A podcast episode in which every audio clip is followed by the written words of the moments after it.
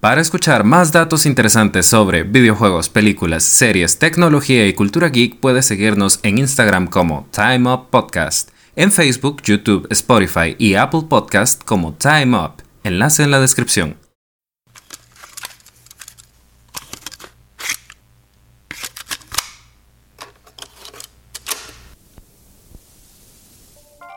Se define cinematografía como el arte o técnica de proyectar imágenes fijas de manera continua sobre una pantalla para crear una sensación de movimiento.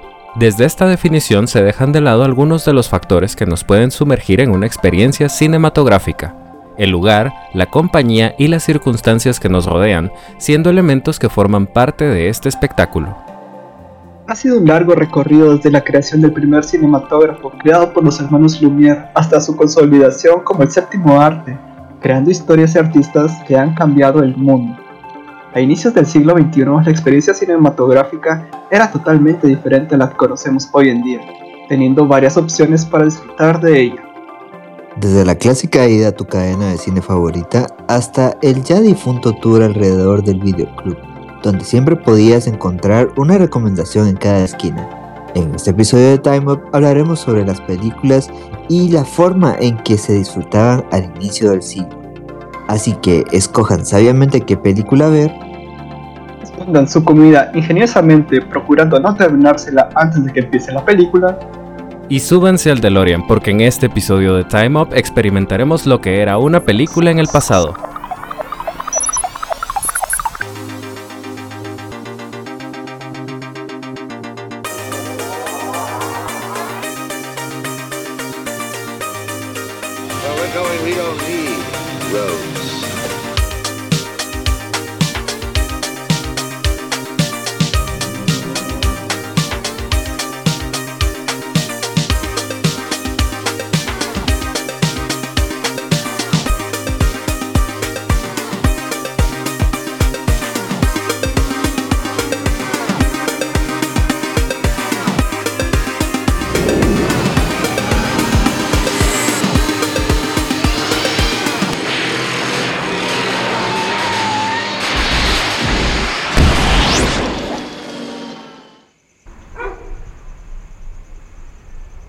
Viernes por la noche. Has esperado toda la semana por este momento. Estás entre ir al cine o rentar una película en tu videoclub favorito. Te subes al auto. Mientras tu mamá conduce, ves dos postes de luz pasar con ansias de estar más cerca de tu destino. Mientras I Want It That de los Backstreet Boys suena en la radio, finalmente llegas. El aroma de las palomitas de maíz invade tu nariz y el sonido de la gente hablando de los próximos estrenos te dice que has llegado al paraíso. Hoy hablaremos de las películas de los 2000 y cómo las hemos consumido en esta época. Creo que realmente hay un antes y un después eh, de cómo se experimentaba todo esto y debido a cómo tenemos, y, debido a las formas que tenemos para consumirlas, eh, también esta experiencia ha cambiado y también el tipo de películas que han habido a, lo largo del tiempo. Entonces, creo que hoy tenemos un episodio muy nostálgico para todos. Así es, Spider Dude. Hoy tenemos un recorrido por el sendero nostálgico de esos pasillos alfombrados y esos asientos acolchonados que nos hicieron ver muchas ilusiones y también de la sala, las palomitas de microondas y insertar discos, eh, esas cajas negras de VHS o simple y sencillamente escoger películas o incluso verlas por cable, que fue la experiencia que muchos tuvimos para algunas de las películas que han sido memorables, pero que bueno, tuvimos que ver en nuestra infancia de diferentes formas. A pesar de que han pasado tan solo una década, hay un gran contraste de cómo se consume este contenido hoy en día. Y es lo que haremos en este episodio, daremos un recorrido y viajaremos en esa máquina del tiempo para determinar ciertos factores que tal vez afectan nuestra nostalgia o tal vez no. Yo creo que algo importante para que hablemos de el cine y las películas ah, durante los años 2000 es hablar de los formatos y las posibilidades que teníamos para ver una película. Y es que ahora casi que lo asumimos tan fácilmente como meternos a una plataforma y escoger qué queremos ver o escoger la plataforma en base a su catálogo. Pero antes habían muchas opciones, de hecho creo que habían más opciones, me atrevería a decir, de formatos y de lugares a donde ir. Y por ejemplo teníamos los CDs, DVDs, VHS, uff, una infinidad de, mm, formatos que podíamos llevar a casa o comprar o, em, o pues diferentes tipos de cine que fueron evolucionando principalmente durante los años 2000 que fue como el boom de pasar de las pantallas normales a las tridimensionales. Entonces qué tal si recordamos un poco antes que nada los formatos en los que mirábamos las películas Sí, yo creo que los formatos son realmente esta base que hacía que la experiencia del cine fuera diferente. O sea, ya llevarla hacia tu casa. Hoy en día, como decías, eh, nos vamos a una plataforma y nosotros no somos muy ajenos de hablar de servicios de streaming porque pues ya tenemos como 3, 4 episodios hablando de esto.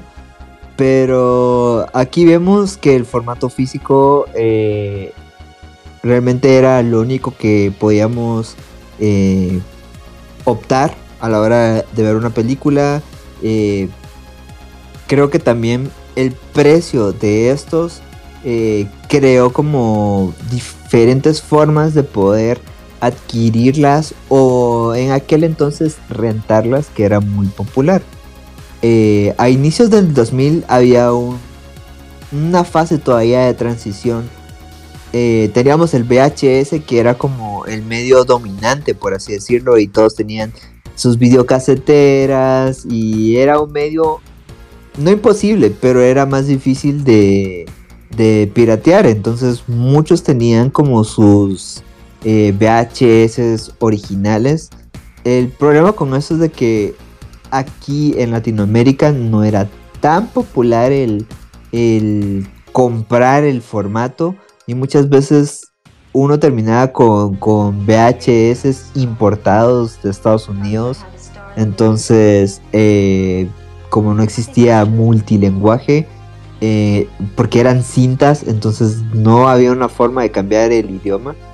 Te tocaba que verla en inglés, o sea, lo que estaba grabado era lo que había. No teníamos eh, diferentes canales de audio por lo difícil que, que era hacer eso en un formato pues ya, ya grabado. Este tipo de formato, aparte de que era muy endeble porque, o sea, solo con reproducirlo ya se empezaba a gastar las cintas magnéticas de lo que estaban hechos. Pues, como decías, no era muy popular y en ese entonces existían los famosos videoclubs, ¿verdad?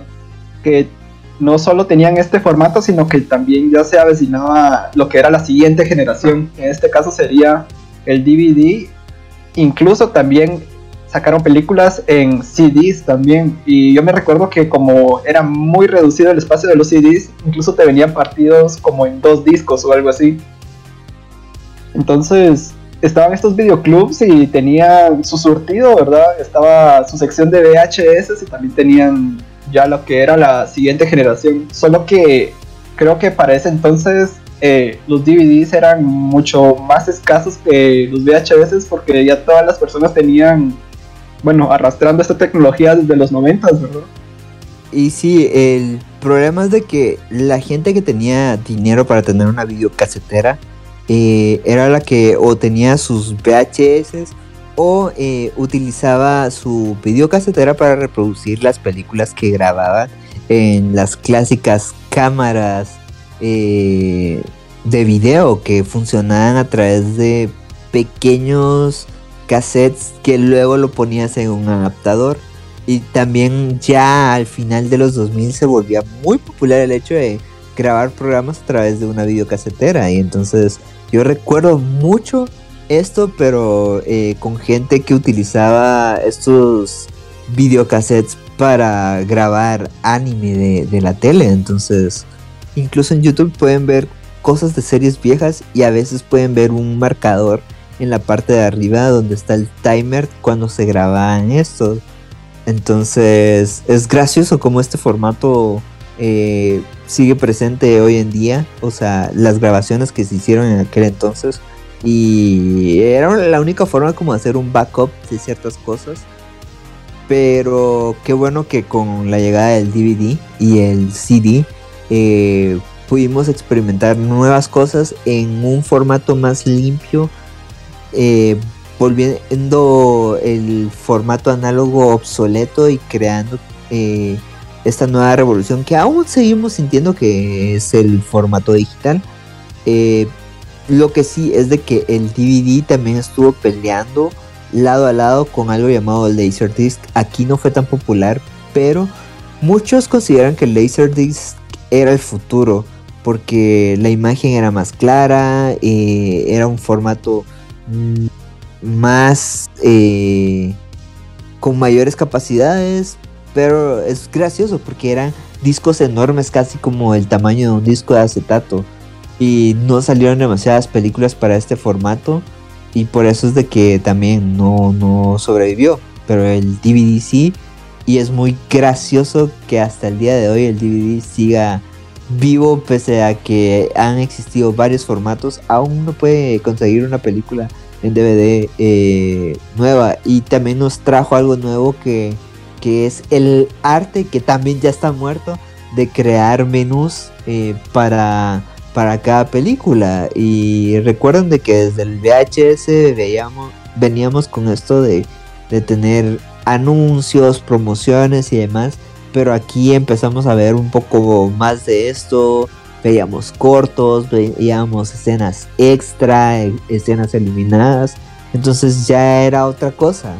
Pero igual, eh, con esta transición era cambiar todo el, equipo y demás, pero otras cosas que también se volvieron populares fueron los teatros en casa. No sé si se recuerdan de eso.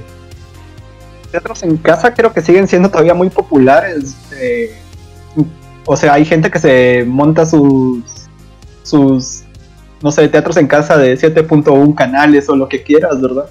Pero sí, tenías razón. Igual algo que abrió la gran brecha en este entonces es como decías, el contenido adicional. Antes te tiraban anuncios, comerciales o lo que sea, pero aquí en la era del DVD, como tenían más espacio, eh, te daban contenido extra, e, extra de la película que estabas consumiendo, como, no sé, eh, el detrás de escenas de las películas, o los bloopers, o lo, que quieras, ahí estaba. Incluso, eh, como hablamos de Pixar la semana pasada, eh, estos cortos que hizo Pixar al inicio de este hombre jugando al ajedrez o cosas así, eh, los incluían en las películas y es como es contenido extra gratis ahí, ¿verdad?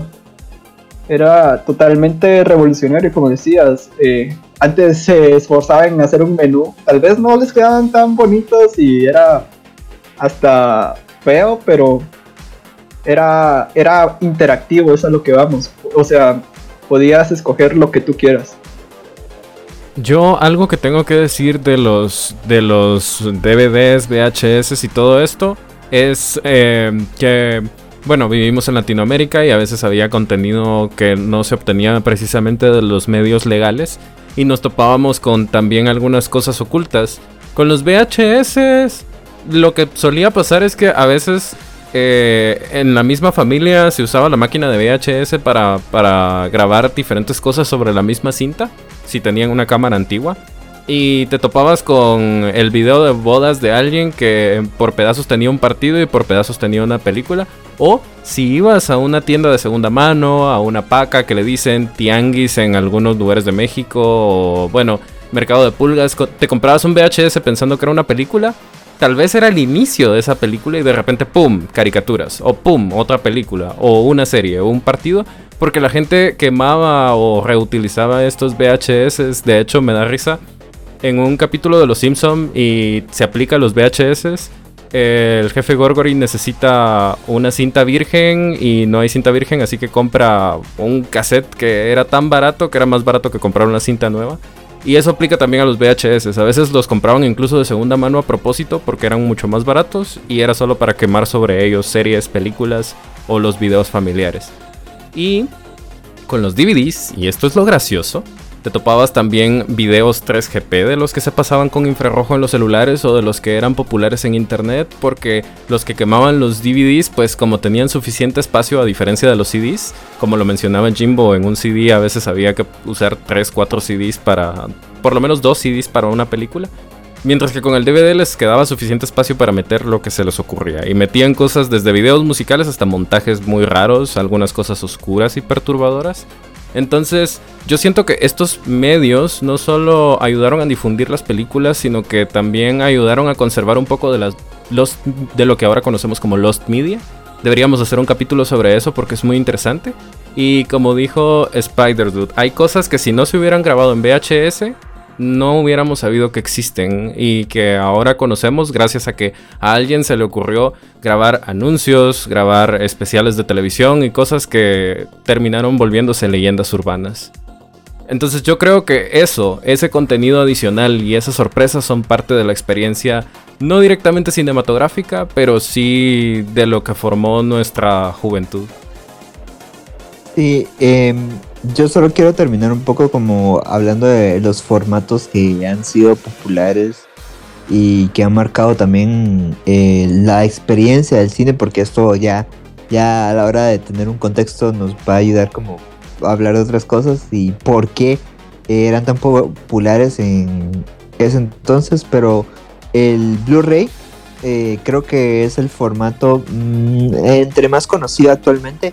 Eh, para ver películas eh, es más amplio eh, el espacio que se puede utilizar para esto e inclusive se puede llegar a, hacer doble como eh, quemado. Entonces es como un disco de dos, dos capas. Entonces puede tener incluso más contenido.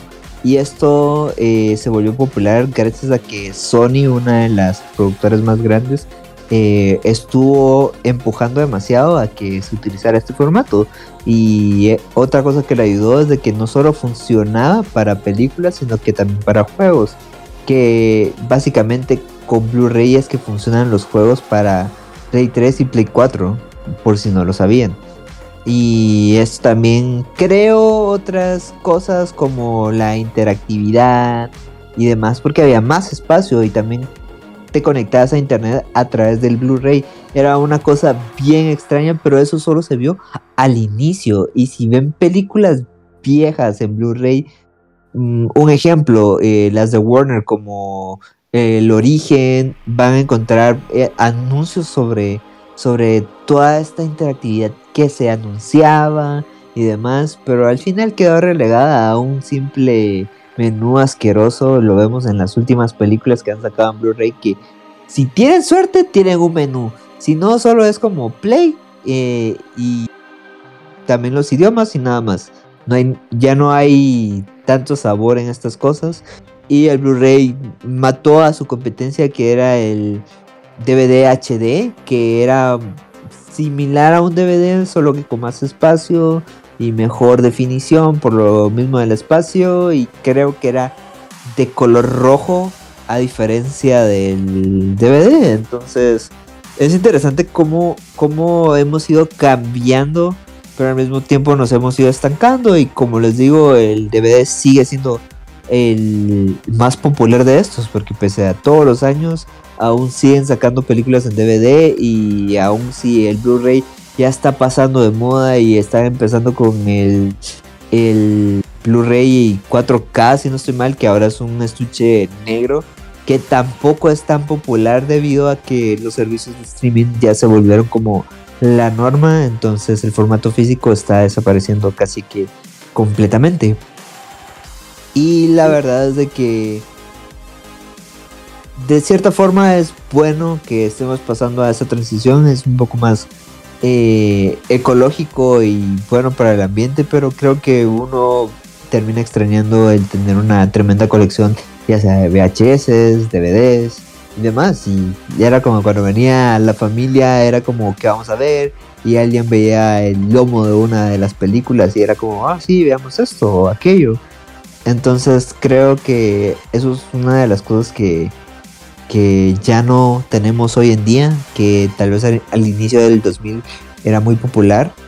pero pues, eh, ya hablamos de formatos, ahora quiero decirles de que una de las razones por las que estas cosas murieron básicamente eh, es el precio.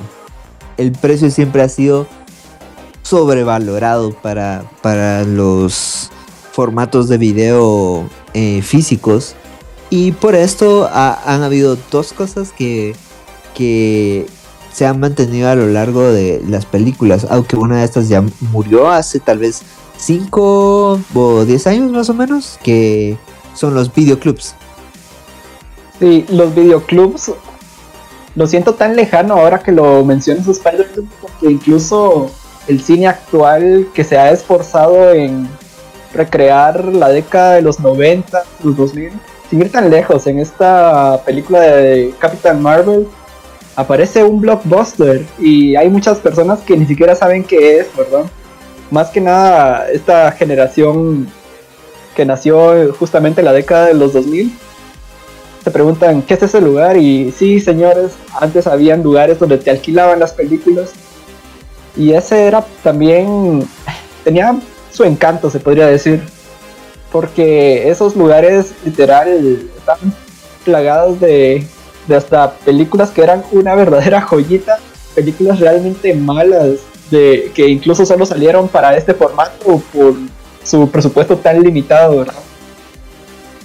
Y yo creo que eh, justamente en esta década de los 2000 al 2010 es de que las personas empezaron a consumir más películas. O sea, fue un cambio abrumador, se masificó de sobremanera y fue gracias a este tipo de lugares que ya existían desde antes, como habíamos dicho, que te rentaban VHS, pero otro factor muy influyente que tal vez no sonará tan bonito, pero es una realidad, es de que así como los formatos como el DVD eran muy fáciles de piratear.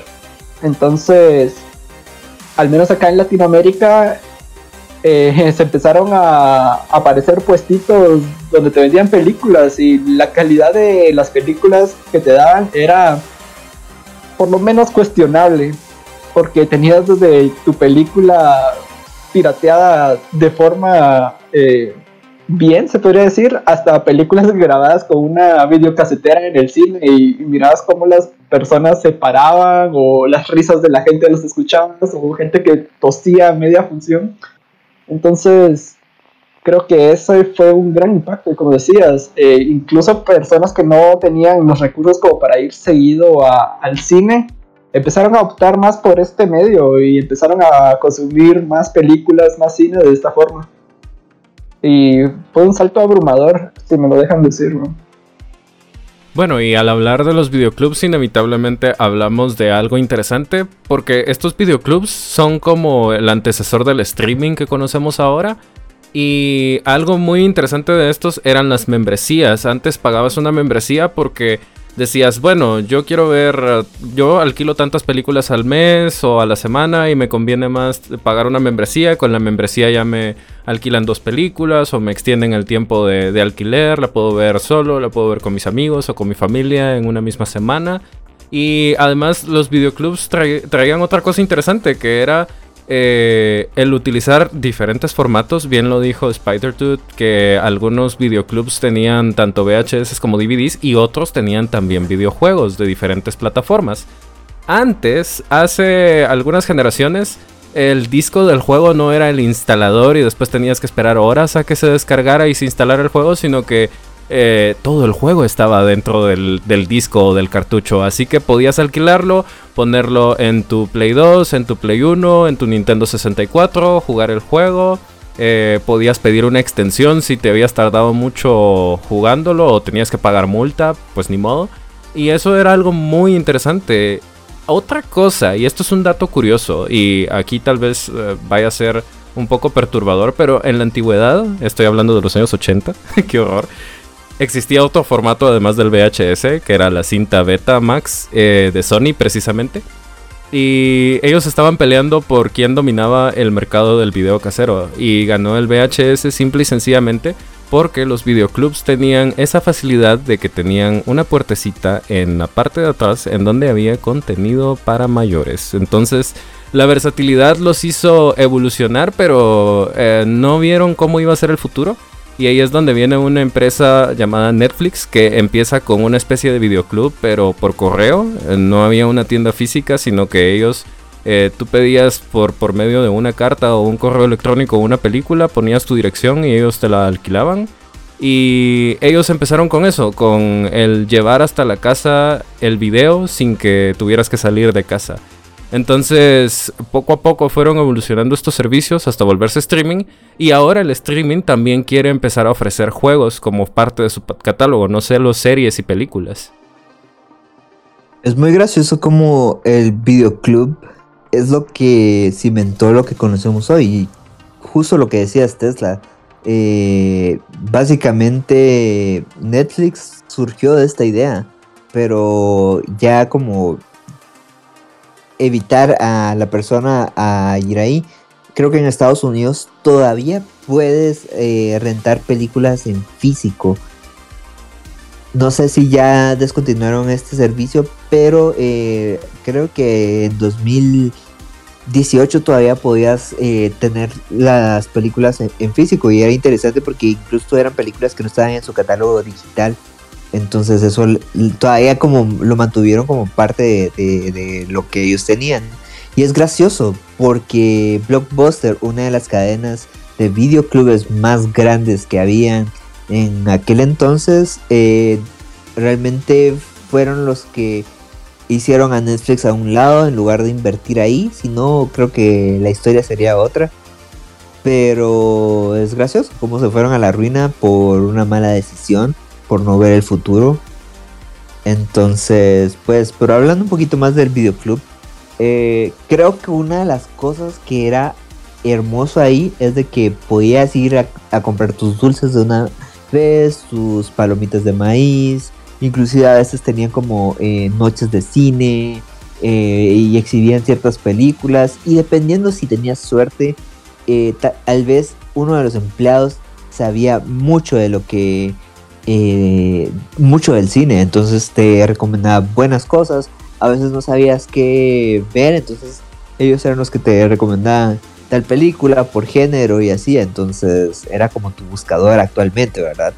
Y también estaban llenos de memorabilia de películas, pósters, eh, figuras eh, de cartón, entonces era toda una experiencia, había luces de neón, a veces tenían probadores para juegos, para que alquilaras.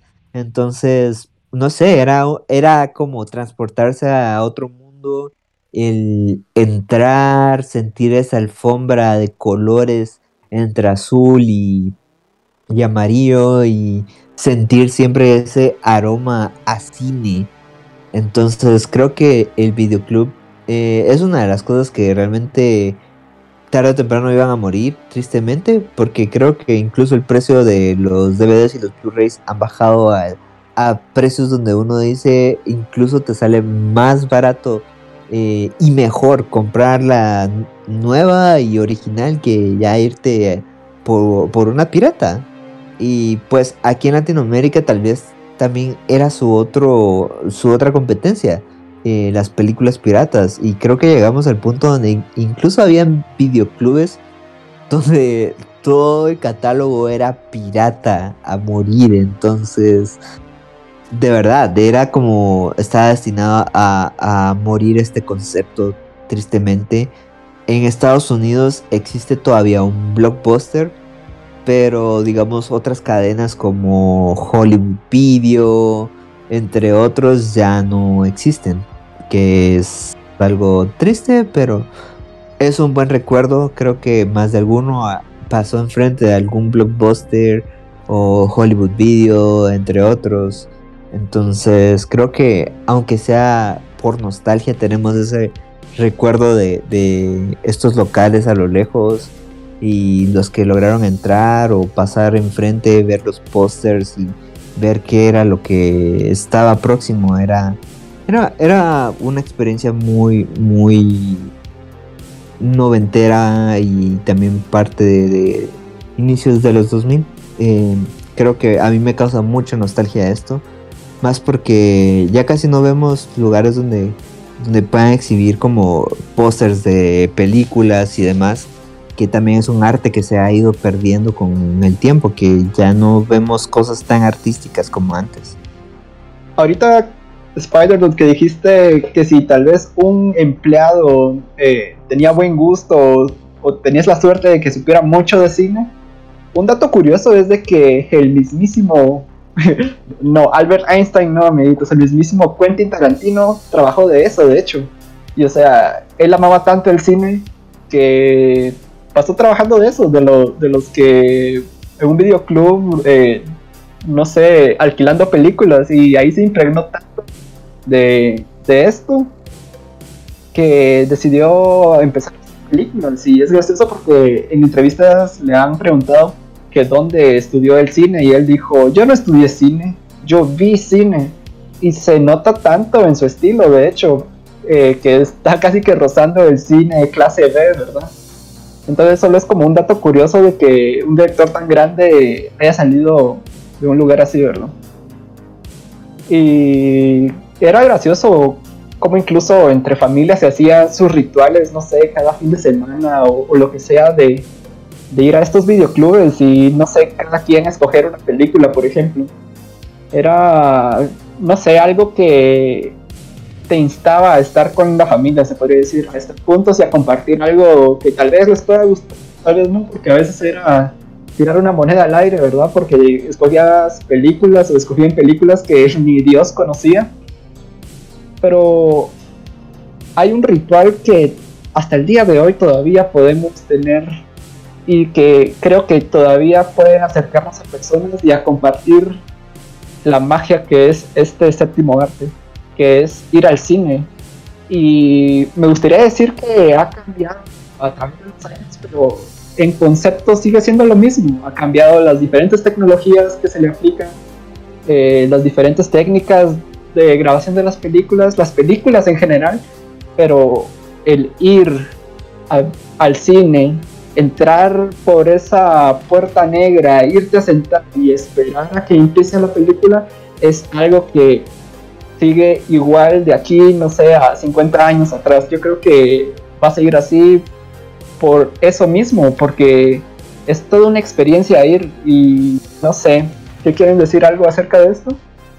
Yo creo que uno de los factores más grandes del cambio del cine es la creación de cadenas grandes y antes veíamos que incluso existían eh, cinemas, o sea, completamente ajenos a otras compañías y, o sea, eran su propia cosa en lugar de estar ligadas, qué sé yo, a un centro comercial o algo por el estilo.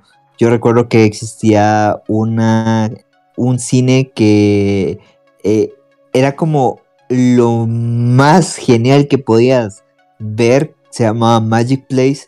Inclusive la entrada tenía su estilo, que eran dos estatuas de hombres con sus lentes en 3D y eso que en aquel entonces no era tan popular, pero era algo que relacionábamos con el cine. Tenía también su tienda de discos en la entrada, luego estaba el lobby donde estaba la dulcería y demás, pero esa cadena era como, mis respetos, pero creo que antes cada cine, dependiendo de su lugar, el dueño y demás, tenía su característica, incluso dentro de la sala. Mm, hoy en día vemos como el mismo color, eh, como que casi que el mismo concepto en cada sala de cine, pero antes creo que era muy, muy, muy específico para cada uno. Inclusive eh, utilizaban cortinas dentro de la sala que le da como otro aire. Y como decías, eh, la forma, los, los formatos que se utilizan para proyectar las películas eran diferentes. Entonces, eh, antes incluso creo que veíamos una imagen más opaca que la que tenemos hoy en día. Pero los proyectores también han ido, han ido cambiando con los años. Pero el cine antes estaba repleto, pero repleto de promocionales. Y eso era lo interesante. Hoy en día es raro, solo que una película sea lo suficientemente grande va a tener un promocional donde uno se llegue a tomar una foto o algo así, pero antes era otra cosa. Están peleando cada película por tu atención. Entonces eso era lo mágico. Y no solo era entrar al cine, sentías el aroma de las palomitas.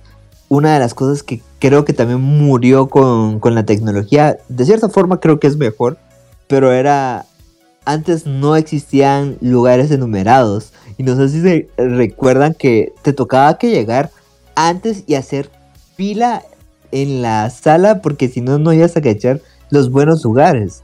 Entonces a veces estabas esperando a que la función que estaba terminara para poder entrar.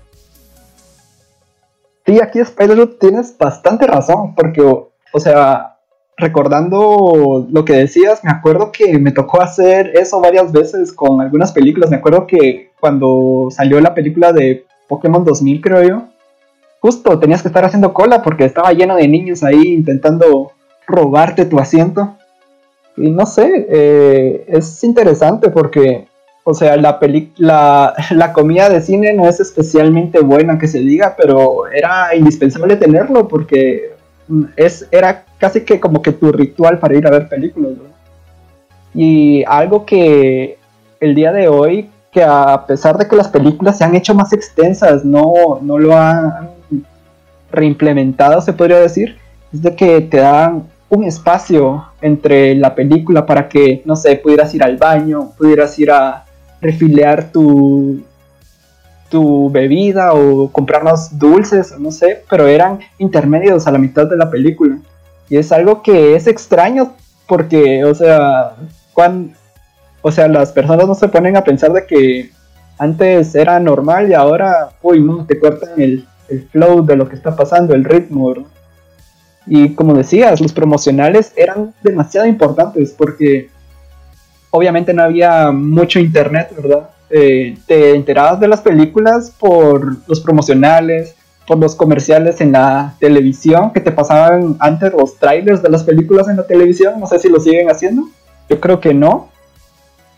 Y era eso, era, eh, era el medio que tenían las productoras de, de bombardearte con su marketing, entre comillas. De hecho, hay una película que justo porque no habían promocionales de de ella básicamente fracasó y fue esta del gigante de acero, no sé si la recuerdan. Esa película mandó al caño toda la animación que estaba haciendo Warner y no es porque sea una mala película, sino es por esto mismo. No se le dio la difusión en pósters eh, promocionales de esos de cartón grandes. O sea, y esa fue la más grande razón. Ahí te das cuenta de la importancia de este tipo de cosas en esa época, ¿verdad? Es justamente como decía Jimbo, los interludios ayudaban mucho al cine porque los cines tienen esta mafia de los snacks en donde las cosas son algo caras, pero pues ni modo, es la única comida que puedes tener a menos de que seas astuto y entres tu propia comida. Que nosotros no hacemos eso, nosotros no poníamos dulces en nuestras bolsas ni en nuestras chumpas o fingíamos con una amiga que entrara con algunas bolsas de risito como relleno.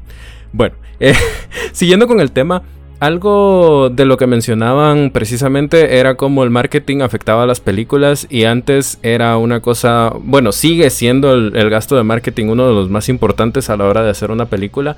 Hay producciones que se salvan o que se hunden precisamente por, por el tipo de marketing. Y Spider-Dude ya lo decía, habían promocionales tan geniales que te querías tomar fotos con ellos. Y era raro verlos más en, Latinoamérica. Yo creo que se difundían más en, países como Estados Unidos y así. Pero cuando mirabas eh, figuras tamaño real o podías meter tu cara en, una escena, eh, eran cosas que, que, realmente se quedaban en tu cabeza. Pero sí, eso era parte de lo, de lo mágico. Y no solo eso, también los anuncios, los anuncios que te mostraban las películas eran como el material extra en los DVDs o en los VHS, es algo que te, te hacía ilusionarte, porque recordemos que algunas películas tienen anuncios tan buenos y la película resulta ser tan mala.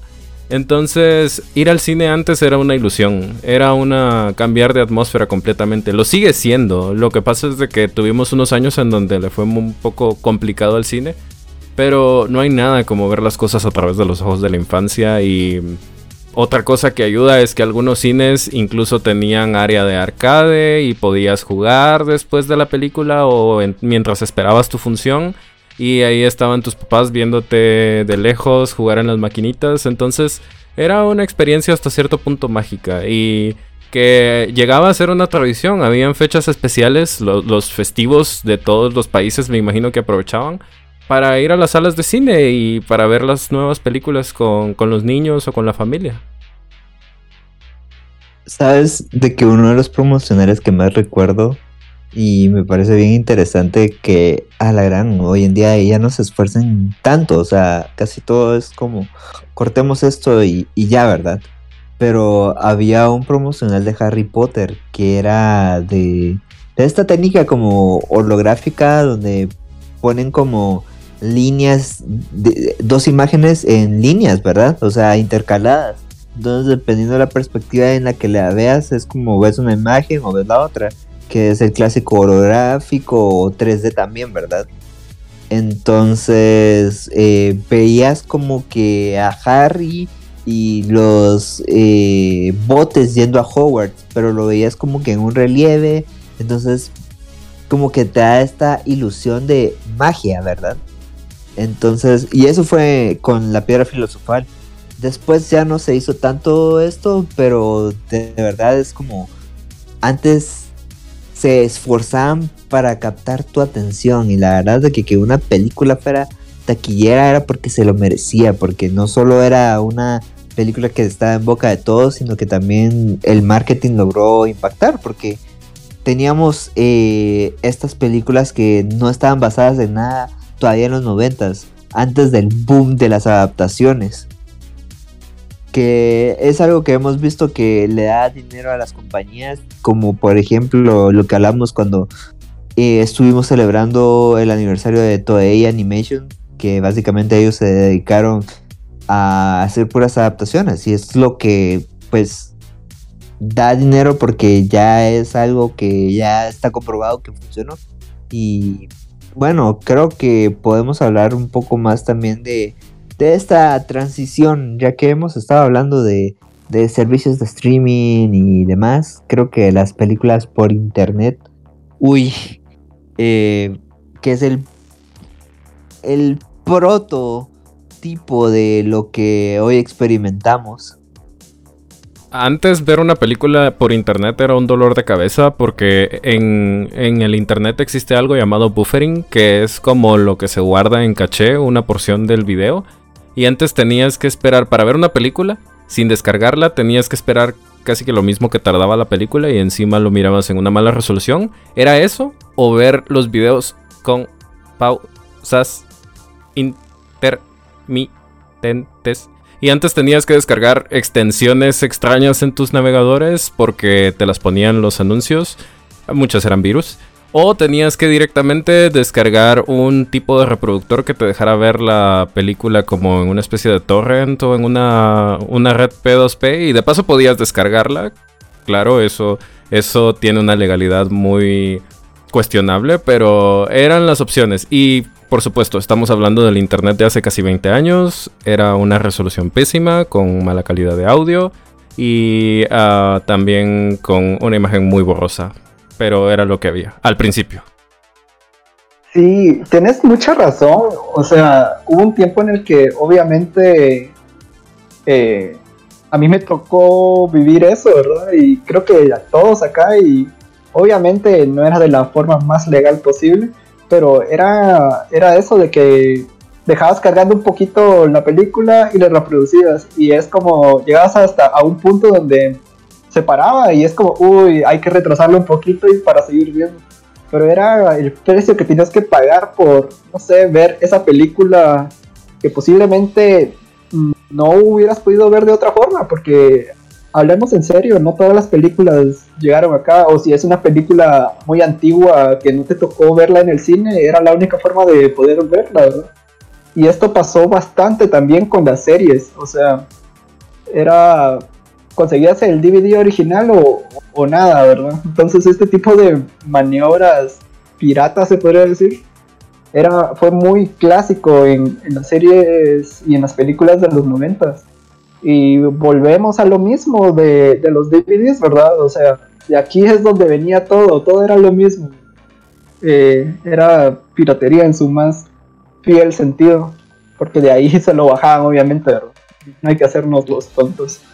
Pero tienes bastante razón, y algo del cine que tal vez no recordamos tanto, porque eso fue más en la época de los 90, es de que existía el 3D, pero no el 3D que existe hoy en día, Era este 3D feo con unos tus lentes que tenían un tipo de acetato azul y otro rojo, que se miraba horrible y que te terminaba dolor de cabeza más que nada. Yo me recuerdo haber visto un par de películas así.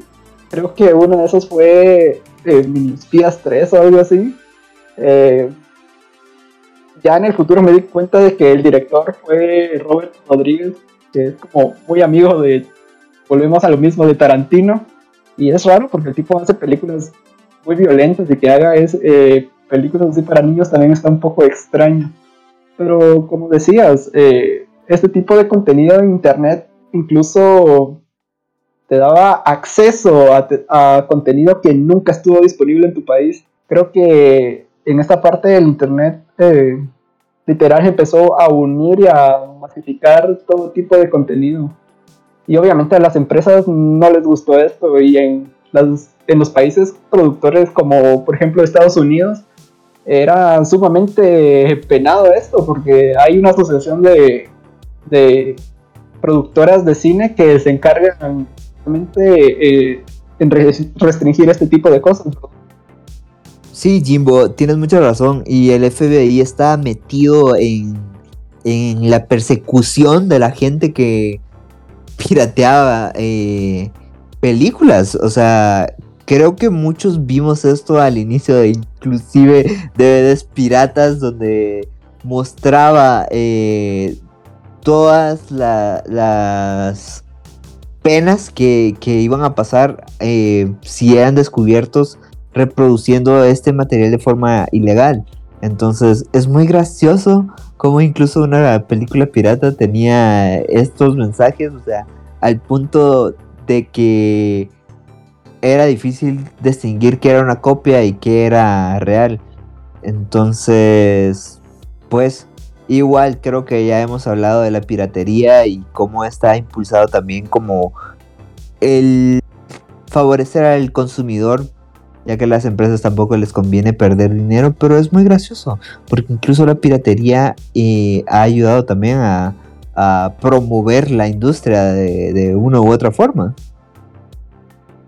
Algo de lo que mencionaste, Chimbo, también eh, fue esto de la persecución y es interesante porque precisamente eh, cuando los gobiernos se daban cuenta, los gobiernos de algunos países se daban cuenta de esto, pues ellos se dieron cuenta de que esto era tan grande que no lo podían detener de un solo, así que empezaron a registrar la información de los usuarios a través de virus que ellos mismos ponían en estas redes P2P o en estas páginas que te ponían 20.000 anuncios.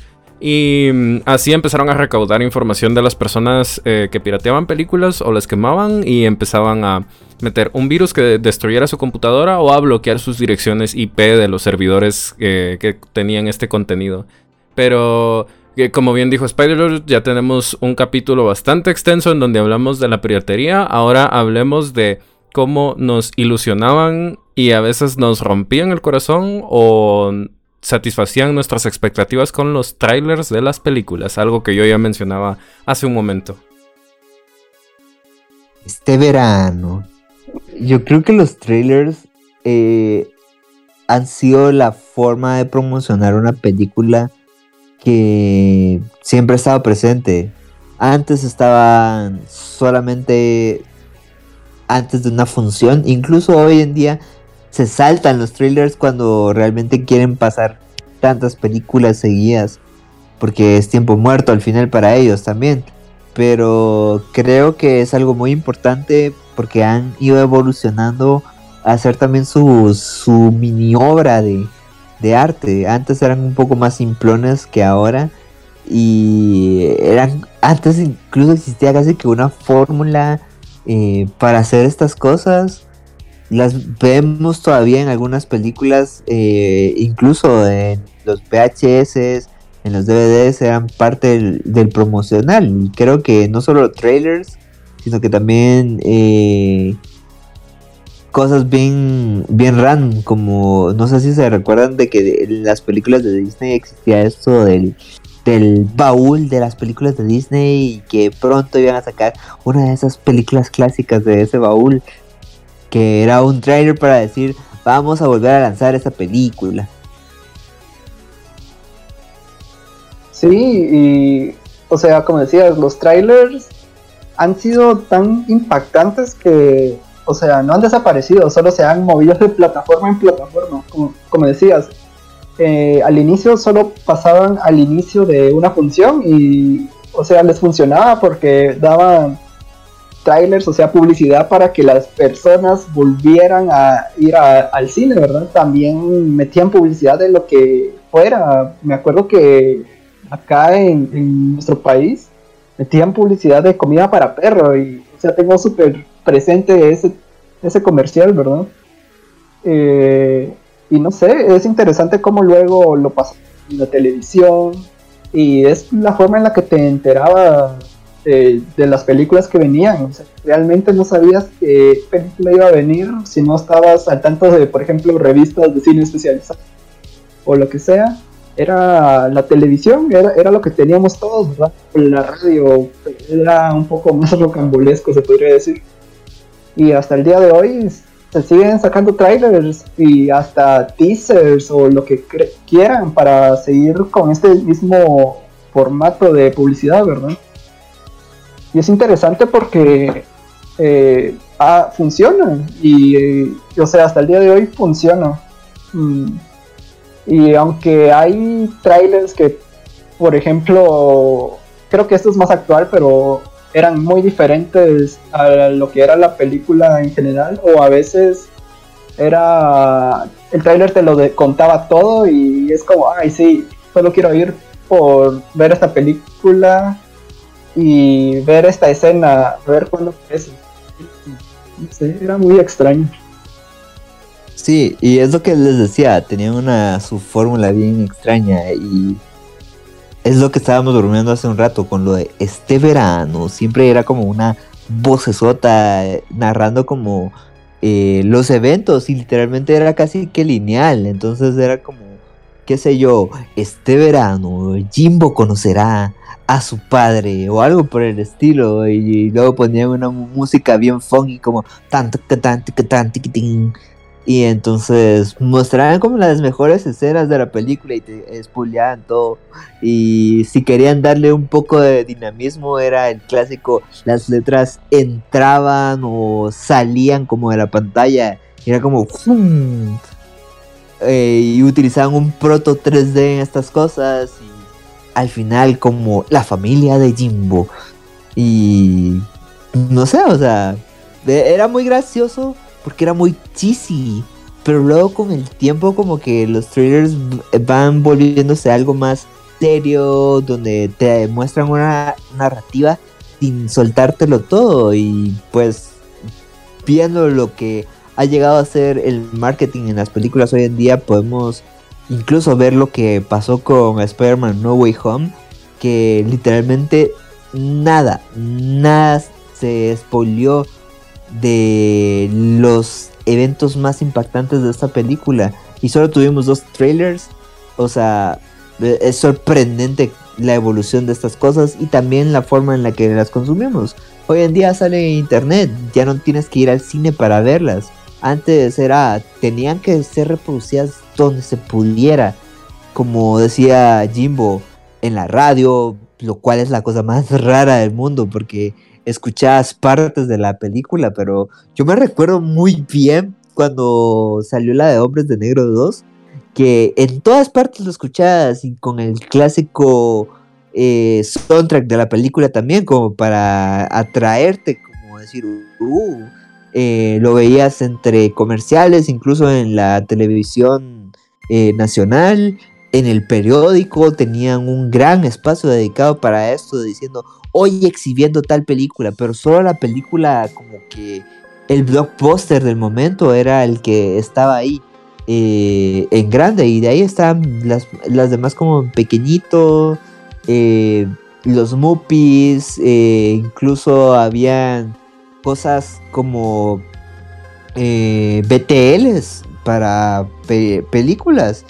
Ibas a un centro comercial y estaba repleto de, de estas cosas, como calcomanías en en el suelo de la película diciendo, oh, va a salir tanto, o también el clásico eh, mercancía de esta película en todas partes. Yo me recuerdo que tal vez para Monster Inc. no podías ir a ninguna tienda departamental porque todo era eh, ropa de Monster Inc., eh, zapatos de Monster Inc., juguetes, mochilas y así. Hoy en día ya no es tanto, pero antes en todas partes y digamos las películas que eran dedicadas para, para niños de fijo o estaban en McDonald's o en Burger King. Pero si no tenían juguetes ahí, no, no tenían ninguna notoriedad. Y eh, yo me recuerdo de los juguetes de dinosaurios. La verdad es que no es una película que a mí me guste mucho. Pero en aquel entonces estaban en todas partes. Incluso me recuerdo que llegaban al punto de que en las galletas, en los fritos, o sea, en todas partes, la mercancía de estas cosas era otra forma de, decirte, ven a vernos. Precisamente como decía Spider-Tooth, antes te ponían la película en todos lados y más en, el, en lo que es eh, mercado infantil. Recuerdo que eh, si salía una película, salían tazos de la película, stickers de la película, salía cajita feliz de la película o, juguete en Burger King. Y podías ver en todos lados, especialmente Disney, era bastante como agresivo en sus campañas de marketing. Y te ponían en cualquier cosa que pudieran ver los niños, anuncios de televisión, comidas, em, en lugares, en la radio, en cualquier lugar te ponían promocionales.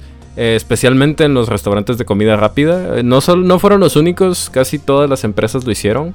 Eh, películas para adultos hacían un marketing un poco diferente. ellos utilizaban bebidas gaseosas, anuncios en televisión, pero sí, el mundo del marketing antes era un poco diferente. Antes habían más cosas físicas, evidentemente no estaba tan extendido el marketing por internet. Ahora los anuncios son muy segmentados, entonces ya no vemos como antes que ponían, promocionales en las calles, ponían promocionales en la televisión, ponían promocionales en la comida. No, ahora es un poco más... Eh, es más invasivo porque tienen tu información personal, pero es más discreto porque esa información está en tu teléfono o, en tu computadora y no, no, te rodean de ella como, como en ese tiempo que hasta en los periódicos, las revistas te regalaban cosas como pósters. Ala, yo recuerdo que en el periódico a veces hacían en, la página de en medio, en la, en la doble, te regalaban póster y con papel periódico. O sea, mis pósters de esa época murieron todos porque era un papel súper delicado, pero sí, antes te regalaban un montón de cosas. Algo que todavía existe hoy en día es el, el, el product placement que usan en los cines, que puedes comprar llaveros o vasos conmemorativos. Pero yo siento que antes estaba mucho mejor hecho, o sea, hasta vendían las figuras de cartón del cine, las podías comprar y habían modelos muy interesantes. Y mm, habían paquetes también, paquetes que la, incluso la caja era la caja en la que te vendían la comida, la de cartón, eh, venía con, con la imagen de la película. Yo recuerdo esto más en lo de Star Wars. Wow, Star Wars yo no soy tan fanático de la saga, o sea, la, saga original, las primeras películas sí las admiro mucho por lo que fueron en su época, pero algo que sí recuerdo es que los cines se, tapizaban literalmente, o sea, los pósters eran gigantes y hacían casi cualquier cosa para ponértela en, en todos lados. Sí, hablando de Star Wars, o sea, eso era un evento. Hoy casi no experimentamos esto. Creo que son pocas las películas, pero antes como cada película era su tremendo evento. Eh, siempre había como eh, tus estrenos a medianoche. Hoy son contadas, no es como algo que no exista aún, pero antes de verdad era, era otra cosa, eh, era otro mundo y creo que ayudaba mucho esto del marketing. Yo hablando de Star Wars un poquito más, recuerdo que cuando inclusive sacaron eh, las películas remasterizadas en VHS y creo que todavía en DVD. Ahí por 1999, tal vez un poco antes, Pepsi tuvo una promoción donde incluso en las tapitas, adentro de la tapita tenían imágenes impresas de cada una de las películas. Y era como, wow, o sea, imagínense, hasta la tapita de una botella era un artículo coleccionable, porque ellos querían poner en todo eh, las películas para que te interesaras en, verlas y, y, funcionaba, era, era un marketing agresivo de forma física, ahora es más como de forma visual porque nos bombardean con ads y demás, pero esto es peor porque es como estás obligado a verlo. Antes era porque tú querías tenerlo, entonces no era tan, tan malo. Y creo que Pepsi era de estos que de verdad impulsaba demasiado el marketing de una película. Yo recuerdo, eh, hablando un poquito de lo que estábamos mencionando la semana pasada con Ants, o sea, Hoy en día nadie recuerda nada de Ants, pero yo me recuerdo que para esa Navidad Pepsi sacó unos globos autoinflables de, de Ants en la compra de tu doble litro, lo cual era wow, o sea, increíble. Y estas cosas, también su tecnología media extraña y hasta el día de hoy no sé cómo rayos funciona. Pero venías, tomabas el globito desinflado, lo golpeabas y se autoinflaba. Entonces creo que hasta esas cosas como curiosidad son muy, muy interesantes. Y, lo que decía Tesla, de que hoy puedes encontrar esa memorabilia eh, dentro de las salas de cine, donde compras eh, tu combo y te dan un vaso, pero antes eh, esas cosas te las daban otras empresas y Pepsi se realmente sacó de todo un poco y también, o sea, creo que donde explotaban más era para el mercado infantil, como mencionabas también. Yo recuerdo que incluso la primera película de Space Jam, eh, Sabritas, que lo que hoy conocemos como Lays, antes era Sabritas. Eh, interesante, sacaron un tablero eh, donde podías ir poniendo tus figuritas que salían dentro de, de la, las mismas abritas y hasta te dan un dado si lo ibas a, canjear por X cosa en tu tienda más cercana. Entonces existía esto de que todos se beneficiaban con la promoción de una película y había miles, miles de formas de promocionarla como con Pokémon, no sé si se recuerdan de que Burger King pasó hasta casi todo un año con una misma promoción eh, porque les fue redituable eso de, de sacar diferentes Pokémon en Pokébolas. Y si no estoy mal fue para, para la primera película de Pokémon. Y también ayudó mucho a que muchos se introdujeran mucho al al Trading Card Game de Pokémon? Sí, uno creería que con los servicios de streaming eh, más fuertes que nunca, teniendo las películas del cine al alcance de la mano de manera oficial en la mejor calidad, el cine estaría obsoleto. Y la realidad es que para nada. Eh, creímos que en este tiempo de pandemia, donde obviamente por cuestiones de sanidad fueron cerrados, creímos que la gente se iba a acostumbrar a sus cosas en su casa y, ya, y el cine, ¿quién te conoce? Pero nomás lo abrieron. Eh, nos dimos cuenta que para nada, eh, o sea, sigue súper vigente y los números lo demuestran. O sea, no es una invención de, de la gente, ¿verdad? Porque necesitamos ese apego, ese contacto humano a veces, ¿verdad? que obviamente no todas las personas son agradables en una sala de cine. Siempre está la persona que está gritando o hablando a media película. Es parte de, o sea, es, te hace sentir que estás en un ambiente totalmente diferente, que estás en silencio en tu casa viendo una película, ¿verdad? Pero sí, ese apego humano de, no sé, poder salir con amigos, con familia, hermanos o lo que sea al cine, es, es mágico y, esto lo demuestra. O sea, teniendo todo al alcance de nuestra mano en nuestra casa, preferimos salir y pagar extra por verlo con más gente, ¿verdad? Extraña. Eh, y como decía Spider, eh, estos estrenos de medianoche generalmente no se hacían hasta esta nueva ola de películas de Marvel que hubo que la gente hacía cola y se acababa sus entradas y las compraba desde un mes antes si podían, ¿verdad? Y incluso también estas de que, que es lo mismo que hacían las funciones a esa hora. Sí, generalmente no eran como tan tarde antes, pero no sé, se volvió casi que un ritual con todas estas películas que iban saliendo. Y lastimosamente esto de la pandemia cortó todo ese ritmo que llevábamos. Pero aquí con No Way Home nos dimos cuenta de que, o sea, la gente sigue dispuesta a seguir haciendo lo mismo. Entonces, eh, esperemos que al cine no le pase lo mismo que lo que le pasó a los videoclubes, porque ya sabemos cómo es el ciclo de vida de la industria, ¿verdad? O te adaptas o mueres. Y lastimosamente eh, los videoclubes murieron. Esperemos que el cine siga vigente porque aquí creo que todos en el cast somos muy fans de las películas. Y no sé, esperamos poder seguir yendo y trayéndoles nuestra opinión a futuro de lo que vaya saliendo y lo que nos vaya gustando y lo que no nos vaya gustando también.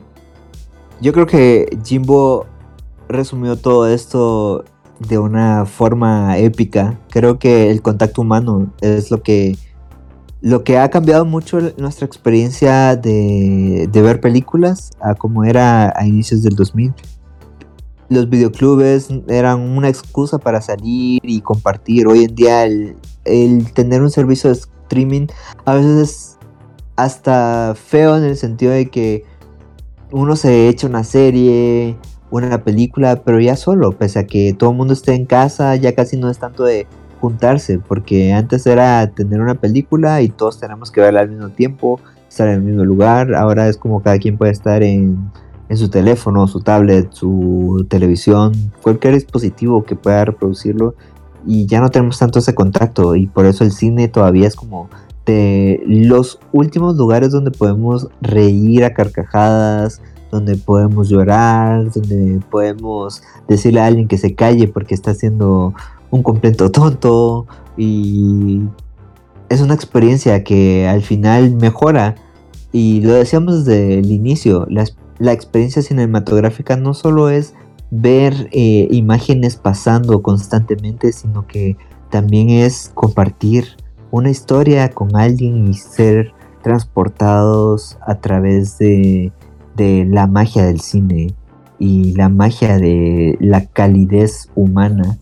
Y creo que por eso el cine logró sobrevivir porque pese a los tiempos extremos en los que vivimos, creo que al final es hermoso poder reír, aplaudir y hasta alabar a actores que nunca conoceremos en historias que tal vez nunca viviremos, pero aunque sea por dos horas, nos transportamos a ese lugar mágico.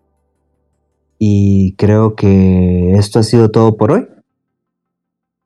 Muchas gracias por acompañarnos en este nuevo podcast y muchas gracias a todas las personas que nos han escuchado ahora que nos hemos podido establecer con un ritmo. Esperamos siempre traerles más contenido y eso ha sido todo por esta semana.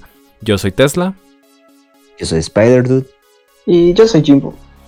Gracias por escuchar este capítulo de Time Up. Eh, pueden seguirnos en nuestras redes sociales, recuérdenlo. Y escúchenos la próxima semana, porque recuerden que la próxima semana es la semana del amor. Este programa fue grabado en tiempo real en Time Up Studios y es una producción original de Time Up Cast Productions.